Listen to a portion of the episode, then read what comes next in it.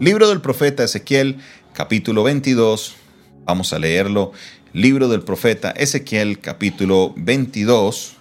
Vamos a estar leyendo la palabra del Señor el día de hoy.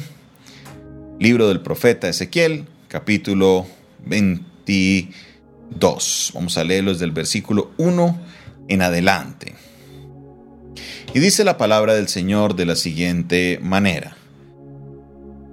Vino a mí palabra de Jehová diciendo, Tú, hijo de hombre, ¿no juzgarás tú? ¿No juzgarás tú a la ciudad derramadora de sangre y le mostrarás todas tus abominaciones?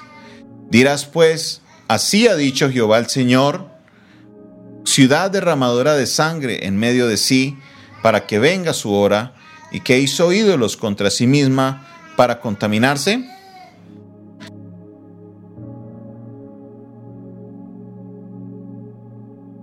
En tu sangre que derramaste, has pecado y te has contaminado en tus ídolos que hiciste y has hecho acercar tu día y has llegado al término de tus años.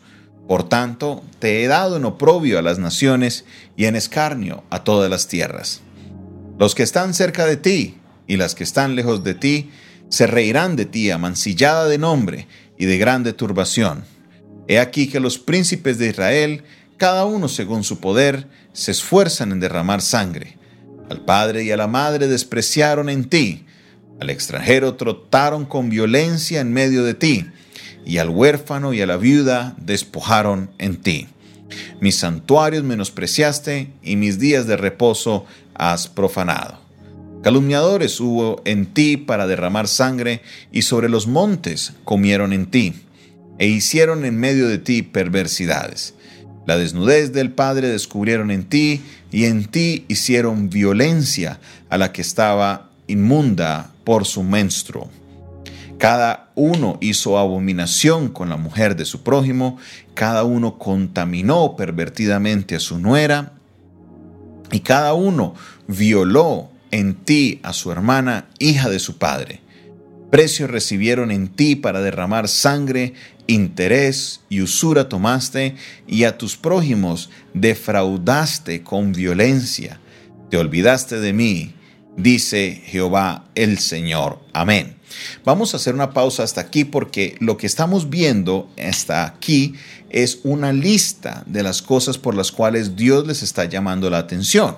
Y tenemos que irlas mirando parte por parte porque tenemos que tener algo muy en cuenta. Y es que hay cosas que a Dios le desagradan y Dios no cambia. Entonces, si yo quiero en mi corazón seguir la voluntad de Dios, debo conocer cuáles son esas cosas que a Dios le desagradan, porque mi vida debe ser una vida de que le agrade a Dios. Mi vida, como dice Romanos capítulo 12, debe ser mi cuerpo un sacrificio vivo, santo y agradable a Dios. Entonces, teniendo eso en cuenta, miremos la lista de las cosas por las cuales Dios acusa a la ciudad de Jerusalén. Entonces dice, arrancando desde el versículo 4, dice, en tu sangre que derramaste has pecado y te has contaminado en qué? En tus ídolos que hiciste. Has hecho acercar tu día y has llamado al término de tus años, por tanto te he dado en oprobio a las naciones. Note que la primera cosa que menciona Dios es que han hecho ídolos han hecho ídolos. Lo primero, perdón, es lo del versículo 3, que han derramado sangre en medio de sí. Y número 2, han hecho ídolos, ídolos. La idolatría es algo que a Dios le molesta. Es algo que a Dios le irrita, es algo que a Dios le trae ira. A Dios no le agrada la idolatría, mi hermano y mi hermana. No practique la idolatría. Y sí, Inicialmente, mirándolos de un punto directo, ellos se hicieron imágenes y ellos rindieron culto a diferentes dioses. Se cree, eh, muchas personas tienen que han hecho un estudio y llegan a la conclusión de que las naciones que estaban alrededor, todos estos cultos, estas cosas a los que ellos se daban, eran muy vinculados con fiestas, con cosas locas, con rituales que tenían que ver con el tomar, el beber, el enfiestarse, aún con ritos sexuales. En algunos casos las personas se ofrecían como una prostitución, pero no a cambio de dinero, sino que lo hacían era para agradar a los dioses y eso le llamaba la atención a Israel. Entonces, a raíz de ellos ir detrás de los placeres, terminaron en la idolatría, adorando a otros dioses que no eran Dios. Se, fueron a una frialdad, a una, una situación impresionante en medio de la cual los llevó a ellos a involucrarse en, en esto que a Dios no le agradaba. Definitivamente a Dios no le agradaba. ¿Por qué razón? Porque si lo vemos, si lo observamos, Dios quiere que solamente vivamos para Él. Dios quiere que solamente vivamos para Él.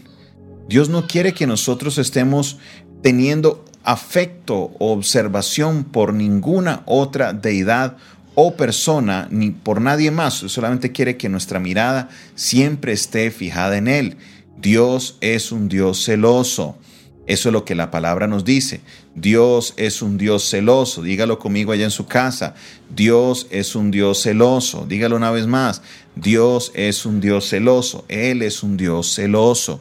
Él no es un Dios que permite o que quiere compartir su gloria con otras personas. Esto, mis hermanos, es algo que es importante en la fe cristiana.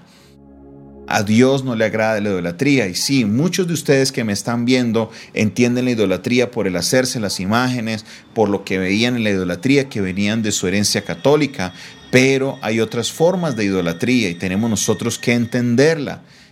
Dios no quiere que coloquemos a otras cosas o personas en el lugar de Dios.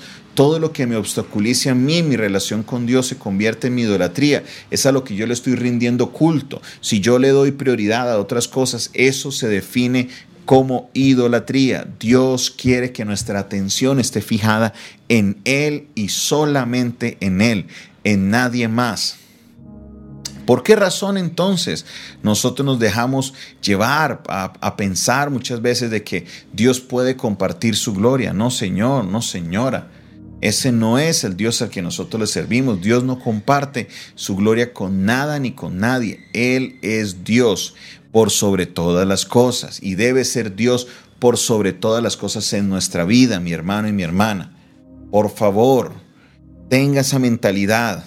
Nuestro afecto debe ser primeramente para Dios y para las cosas de Él. Si yo tengo un compromiso con Él, debo cumplirlo, pase lo que pase, porque Él es primero que todas las cosas. Si yo cambio mi compromiso con Dios por una persona o por otra o por una cosa, quiere decir que esas personas o cosas tienen más importancia que Dios. En otras palabras, esas personas ocupan en mi vida el lugar de Dios. Hoy Dios quiere llamarnos a que de verdad observemos y dejemos de vivir en esas maneras de idolatría. Dios no anhela que vivamos en esa forma de idolatría. No, Señor, no, Señora, no, Dios no quiere eso.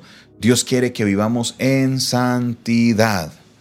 Dios quiere que vivamos como en santidad. Dios no quiere que vivamos eh, con ese pecado en nuestra vida, muy presente tenemos la tendencia de nosotros solamente decir, no, sí, eran las imágenes, sí, pero hay algo que va más allá de las imágenes. También nosotros podemos practicar otras maneras de idolatría en nuestra vida. También continúa diciendo la palabra, regresemos al libro de Ezequiel. Dice, verso 5, las que están cerca de ti, las que están lejos de ti, se reirán de ti, amancillada de nombre y de grande turbación. He aquí los príncipes de Israel, cada uno según su poder, se esfuerzan en qué? En derramar sangre. Al padre y a la madre que despreciaron en ti. Al padre y a la madre que hicieron, despreciaron en ti. El primer mandamiento con promesa es honra a tu padre y honra a tu madre. Resulta que el pueblo de Israel, en vez de honrarlos, lo que hicieron fue despreciarlos.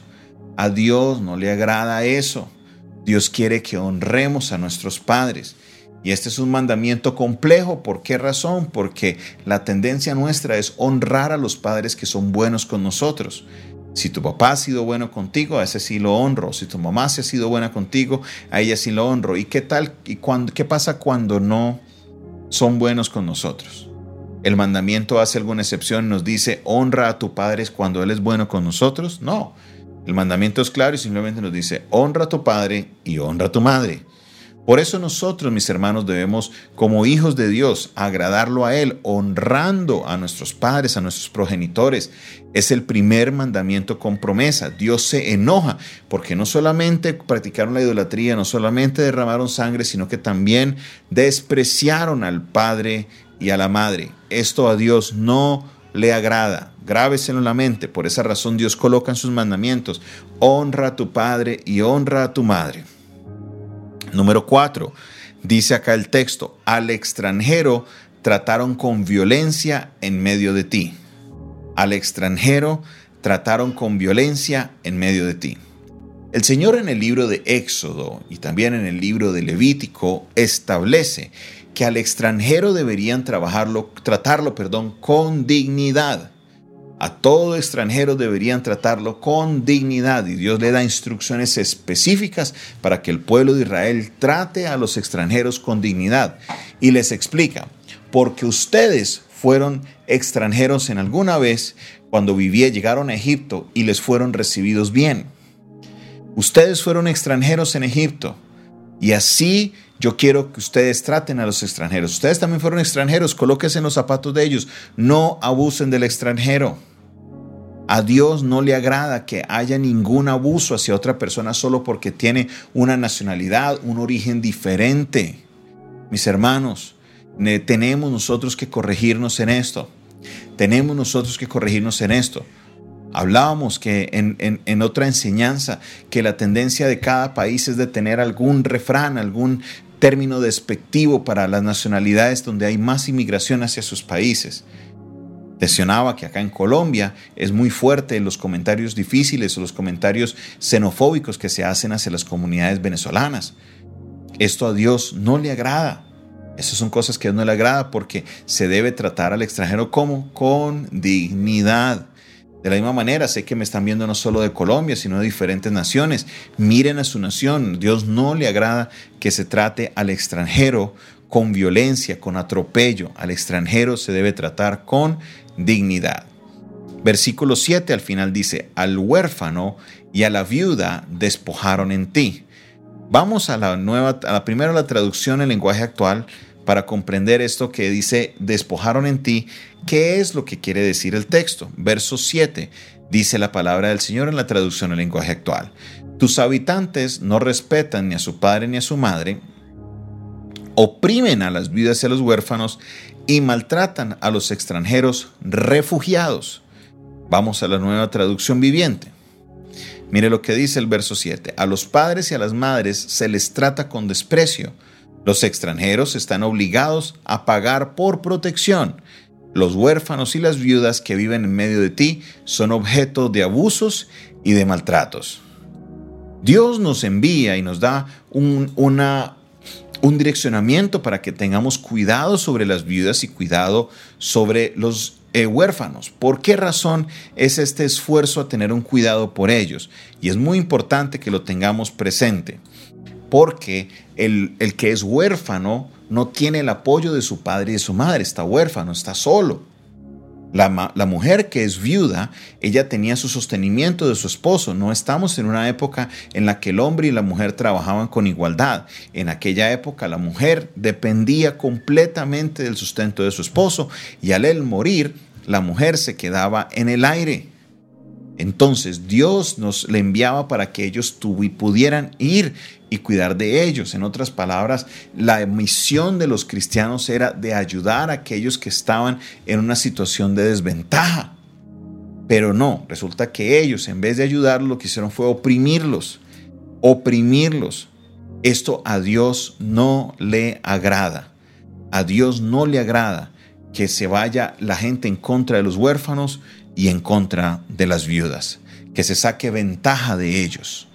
Verso 8 mis santuarios menospreciaste y mis días de reposo has profanado. Mis santuarios menospreciaste y mis días de reposo has profanado. Muchos de estos rituales se hacían al lado o alrededor del templo sagrado que se había construido, que había construido Salomón. Los días de reposo ellos no los cuidaron. Es más, eso lo vemos en el libro de Nehemías, donde Nehemías tiene que colocar restricciones fuertes porque el comercio que era prohibido en el día de reposo, ellos igual seguían permitiendo que entraran mercaderes. El día de reposo para ellos era un día como si nada. Eso a Dios no le agradaba que el pueblo de Israel no conservara sus días de reposo. Calumniadores, verso 9, dice, hubo en medio de ti para derramar sangre, sobre los montes comieron en ti e hicieron en medio de ti perversidades. Mire, la desnudez del Padre descubrieron en ti e hicieron violencia a la que estaba ah, inmunda por menstruo. Cada uno hizo abominación con la mujer de su prójimo, cada uno contaminó pervertidamente a su nuera y cada uno violó en ti a su hermana, hija de su padre. Precio recibieron de ti para derramar sangre hasta ahí vamos. Mire lo que está hablando acá. Aquí está hablando de una serie de pecados sexuales. Está hablando de cosas que se dieron entre familias. vamos a la traducción en lenguaje, en, no traducción viviente. Verso 10 dice, hay entre ustedes hombres, eh, perdón, desde el 9. Hay quienes acusan falsamente a otros y los envían a la muerte. Este es un punto que lo, lo pasé, pero no quiero, no quiero que se me escape. En el verso 9, los que calumnian y derraman sangre, personas que van y acusan falsamente y derraman sangre, es lo que nosotros hoy llamaríamos los famosos falsos positivos, que son un caso muy sonado en nuestro país, pero son casos que se dan en todo momento, que yo por librarme de la responsabilidad confabulo con otras personas para llegar a que otro sea culpable de un crimen que no cometió. Esto es algo que Dios aborrece. Verso 9. Dice, estás llena de gente que rinde culto a ídolos y hace cosas obscenas. Hay entre ustedes hombres que se acuestan con la esposa de su padre, que obligan a las mujeres a tener relaciones sexuales con ellos durante su periodo menstrual. Dentro de tus murallas viven hombres que cometen adulterio con la mujer de su vecino, que deshonran a sus nueras y, o violan a sus propias hermanas. Terrible esto. Aquí por eso lo que les decía, que viene una serie de desórdenes sexuales aún entre familias, cosas que a Dios no le agradan, que Dios claramente ha dicho que esto no se debe hacer, ni debe estar con el Padre, ni debe estar con ninguno con, con grados consanguinidad cercano, deben haber relaciones sexuales. La Biblia lo habla, lo dice y se debe respetar esto, mis hermanos. Verso 11, perdón, verso 12 dice, por todas partes hay asesinos a sueldo, prestamistas usureros y extorsionistas. Oiga, parece que no estuviera escribiendo de Jerusalén, parece que estuviera escribiendo, al menos yo hablando aquí de la situación local de la ciudad de Santiago de Cali. ¿Qué les parecen a ustedes? ¿Qué les parecen a ustedes lo que escribe? Mírelo, mire este versículo tan contundente. No lo leí en la revisión Reina Valera 60, sino que lo leí en la nueva traducción viviente, verso 12. Por todas partes hay asesinos a sueldo, prestamistas usureros y extorsionistas. ¿Qué piensan ustedes? ¿Describe su ciudad? Yo puedo decir al menos por el caso de aquí de Santiago de Cali, describe muy bien a esta ciudad. La describe de una manera impresionante. Vemos donde por toda la ciudad hay asesinatos. Y son personas que asesinan a dinero, a sueldo. La extorsión está a la flor de piel. Extorsionando a todo tipo de, de personas que trabajan del día a día. Terrible esto. Terrible, terrible, terrible la situación que está viviendo Jerusalén. Prestamistas usureros, los gota gota, aquellas personas que quieren sacar provecho de la persona que es menos privilegiada financieramente.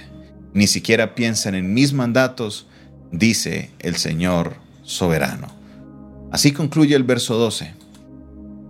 Nota cómo el Señor aborrece muchas de las cosas y de, alguna manera entendemos por qué Dios se enoja con nuestras ciudades, Dios se enoja con la manera de nosotros actuar. Sí, es cierto, nosotros, muchos de ustedes cristianos, no están involucrados directamente en la lista de los pecados que se comete.